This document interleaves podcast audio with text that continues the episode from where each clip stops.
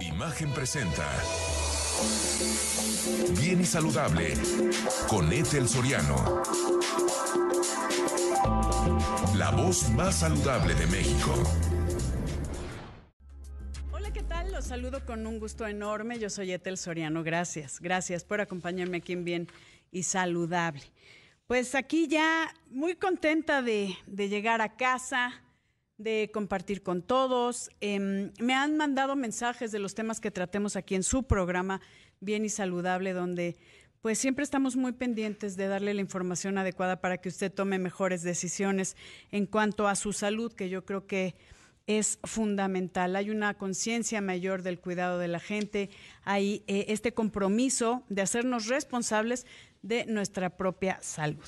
Y hoy vamos a hablar em, de los cuidados del cáncer y seguimiento al tratamiento, eh, que eso es súper importante. Usted sabe que eh, pues tengo esta experiencia también, que soy sobreviviente de cáncer y, y, es algo que vale la pena que la gente sepa cuál es el camino cuando hay un diagnóstico como tal, que no siempre es sinónimo de muerte. Hay que cambiar esa historia porque hay mucho que se puede hacer y aquí la diferencia está en el diagnóstico oportuno. Y me da muchísimo gusto dar la bienvenida a Miriana Pérez Vela, directora general de Fundación Alma, Alba. ¿Cómo estás? Muy bien, Etel, muchas gracias. Muy contenta de que compartamos. Oye, te tengo que decir que eres de las primeras que ya está presencial en esta cabina, ¿eh? Ay, pues qué maravilla. Oye, mil gracias por la invitación. No, feliz, ya, ya urgíamos, ya, ya, ya necesitábamos este calor humano. Completamente y más con el calor que está haciendo allá afuera, eh? ¿verdad?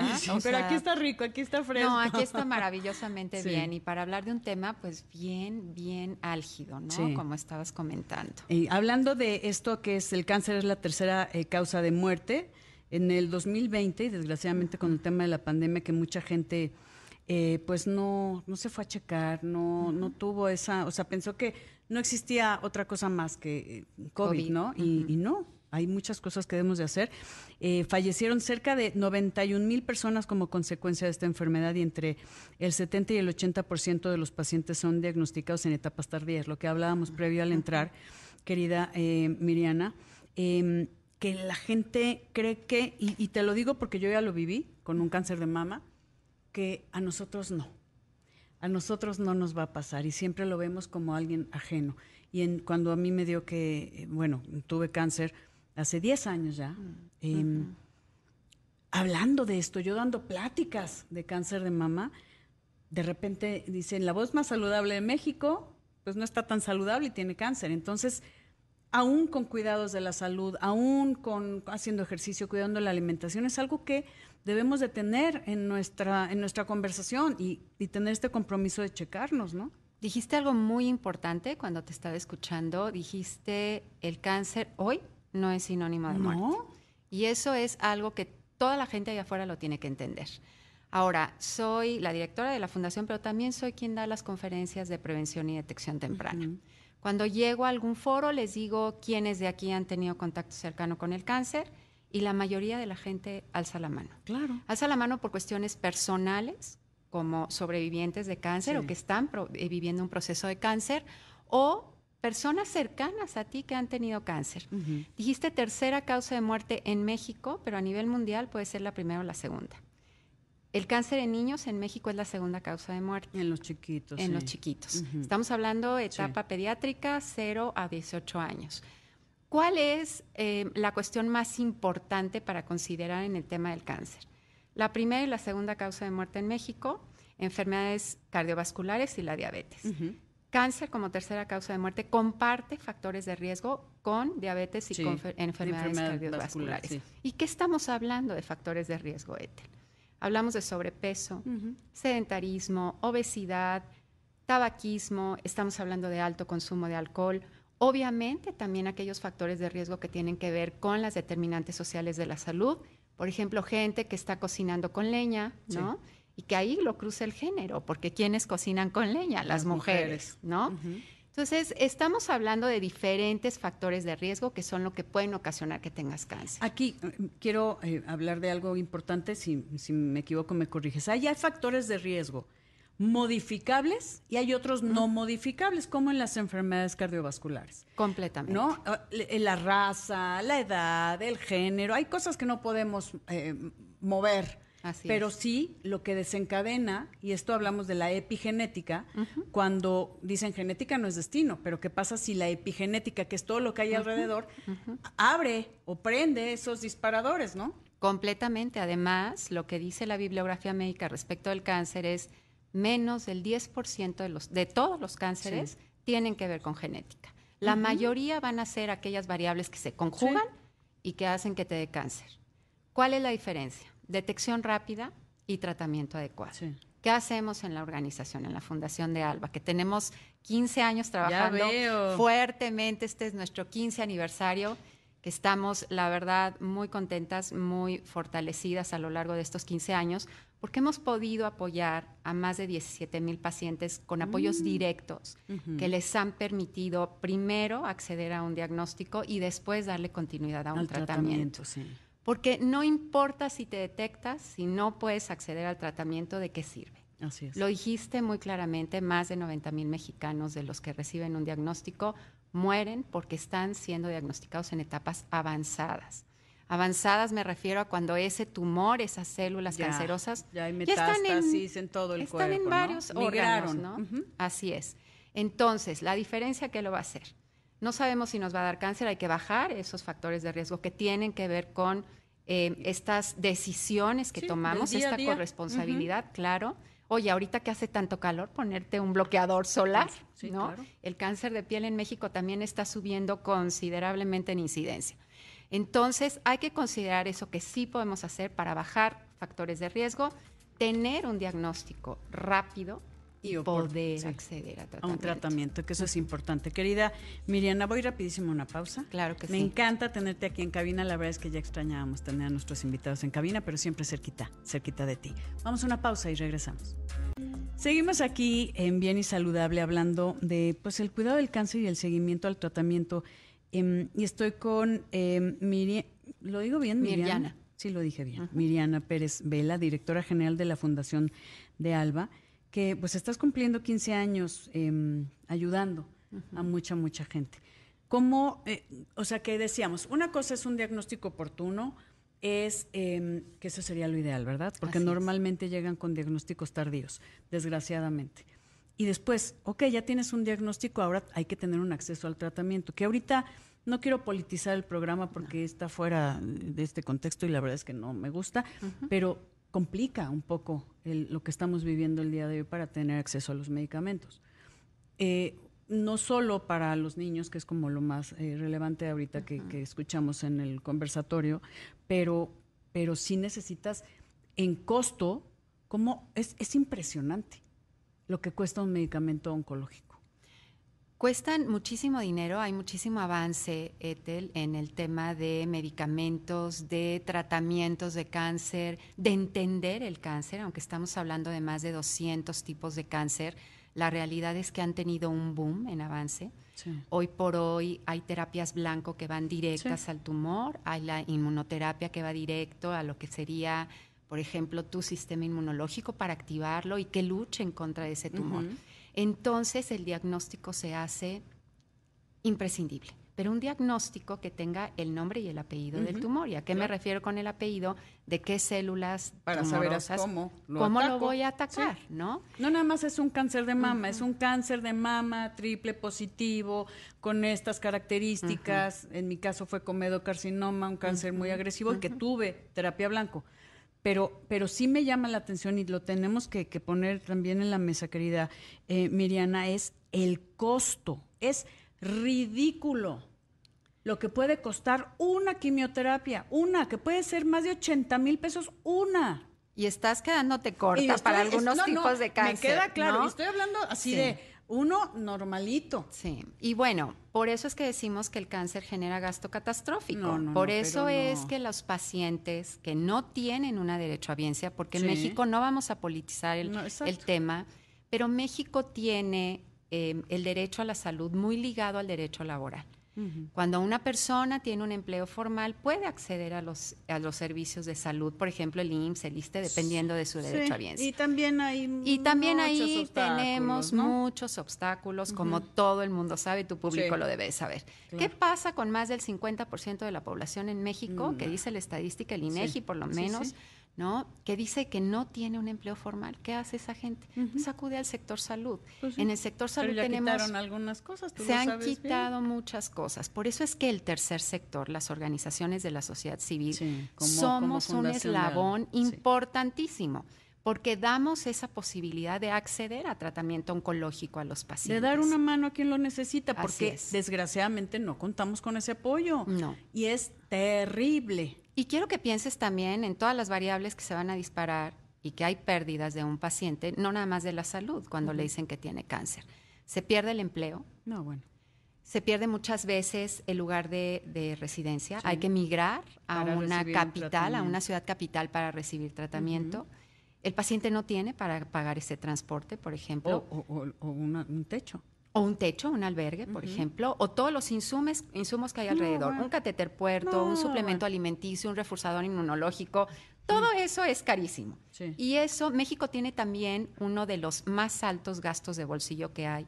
Por ejemplo, por los países de la OCDE, ya no se diga los países ¿no? más Sí. industrializados. Los de la región.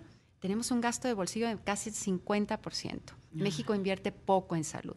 Por eso es que las organizaciones de la sociedad civil somos fundamentales para apoyar a estos ¿Y pacientes. cómo te ayudamos? Porque entiendo que Fundación de Alba, eh, pues ya con estos 15 años, que ha ayudado a más de 17 mil. Más de 17.163 pacientes de manera directa. Directita, así de te Directa. pago, te doy, Sí. te ayudo. eh, ahora, antes de que me digas cómo te ayudamos, quiero saber qué tipo de cáncer es el que más ayuda a Fundación de Alba. Ayudamos de todo. Ah, De todo, pero sí, si me Empezamos- pudieras decir como Fíjate tú- que fuimos eh, voceras de lo que es el cáncer testicular, que es un cáncer de Mm, jóvenes. Estamos sí. hablando entre los 15 y los 35 años.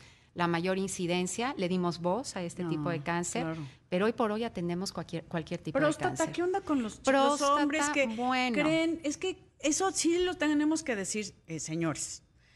La, no, no deben de esperarse a que normalmente sean arrastrados por sus parejas o por la familia o por quien sea para hacerse un chequeo. Bueno, no hay cultura del No autocuidado en el varón. Me queda claro. No lo hay. Y hay una tontería, y lo tengo que decir. ah, Tampoco es padre que nosotros nos revisen cuando nos hacen el Papa Nicolau. Pero aquí es una cuestión de vida. Completamente, y por eso la Fundación tiene campañas informativas que hemos dado. un tacto rectal, porque el antígeno Claro. prostático no es suficiente. No y tú lo es sabes. suficiente, no es suficiente un antígeno prostático, perdón señores, pero después de los 40 años es antígeno prostático cada Y- año y tacto rectal con el médico urólogo. Cada año, hasta que, o, al- o- o lo que el médico diga, bueno, tú te veo Sí. muy bien, en dos años te veo, pero es, ay, es que me lo hice, ya tiene 60 y me lo hice a los 41. Oye, Etel, y decíamos factores de riesgo. Ah, no, no, y ahí sí la genética es importante para cáncer de próstata. Ya tuvieron un caso en esa familia de cáncer de próstata, todos esos varones tienen que estar mucho más alerta. Así es. Y esa sí es una cultura que, eh, desgraciadamente, la cultura machista, socialmente se sienten observados. No lo sé, pero es parte de su vida. Aquí se lo dejamos a ustedes. Y ahora, ahora sí, mi querida Miriana, ¿cómo te ayudamos? ¿Cómo ayudamos a Fundación de Alba para que pueda ayudar a más gente? Le ayudamos a ayudar. Ah, no, bueno, maravilloso. Em, las organizaciones de la sociedad civil, y lo tengo que decir porque mucha gente allá afuera no lo sabe, Sí. somos estas organizaciones sin fines de lucro que necesitamos de los donativos de la gente, de la gente, ¿no? Sí. Personas comunes, ¿no? Que quieran ayudar, de empresas también, y tenemos Claro. muchas formas en las que nos pueden ayudar. Nos pueden ayudar desde en especie, donando a nuestra campaña de tapar roscas, que nosotros reciclamos y eso nos Ah, permite tener un recurso. Pueden hacerlo a través de donativos en tarjeta de crédito con cargo recurrente. Pueden ¿Deducibles? ser deducibles Ah, que eso es muy todo, importante. todo donativo que entra a la fundación, como somos donataria autorizada, Sí. extendemos un recibo Recibo. deducible. Em, pueden apoyarnos también con proyectos, ¿no? Podemos hacer voluntariados de empresas Mm. en la fundación, podemos también dar conferencias y estas tienen también estos donativos, pero sobre todo la gente que puede entrar a nuestra página www.fundaciondealba.org Ve el botón ahí de donar y donen a través de PayPal, de tarjeta de crédito. Ahí está muy fácil. Pues voy a una pausa, querida claro y necesitamos saber em, que la gente sepa que es hermoso poder dar una mano cuando más lo necesitamos. Si se lo dice alguien, que ya lo necesito. Vamos a una pausa y regresamos. Estoy platicando con Miriana Pérez Vela, directora general de Fundación de Alba, donde pues han ayudado a mucha gente. Em, y, esto que eh, comentábamos al, al, final del, del, bloque pasado de que qué bonito es ayudar. En mi caso que em, pues yo ya padecí esto y que he tenido la oportunidad de ayudar dando conferencias, em, guiando a la gente, porque lo comentábamos fuera del aire, eh, Miriana, que mucha gente tiene desconocimiento de qué hacer, de cómo, por qué tienen cáncer o qué, cómo deben de cuidarse. Comentábamos de que hay campañas, hablando de cáncer de mama, hay muchas campañas de detección oportuna. Detección oportuna. Pero la gente no va porque dice, ay, prefiero no enterarme. Eh, me da miedo si me dicen que tengo cáncer. Pues, más miedo es que te lo digan ya cuando tienes metástasis, ¿no? Completamente. Ahora, la campaña la puede hacer el gobierno, la puede hacer una empresa, la puede hacer quien sea. Pero de la campaña somos corresponsables las mujeres que vamos a hacernos la mastografía y que le damos seguimiento. Porque no nada más es, ya me hice mi masto. Ah, y el resultado. ¿Y cómo le vas a dar seguimiento? ¿Sabes el, resultado que te van a dar? La medida, que es un BIRATS 0, que es un BIRATS 4, cuándo tendrías que estar acudiendo con el médico ginecólogo a, a, que interpretara esa, ese resultado de esa mastografía. Entonces, no, no es nada más ir a la mastografía, no es responsabilidad exclusiva del médico, ni del gobierno, ni de las campañas que se hagan allá afuera. Es cada mujer tomar responsabilidad de su propio cuerpo, de su salud y mantener la salud.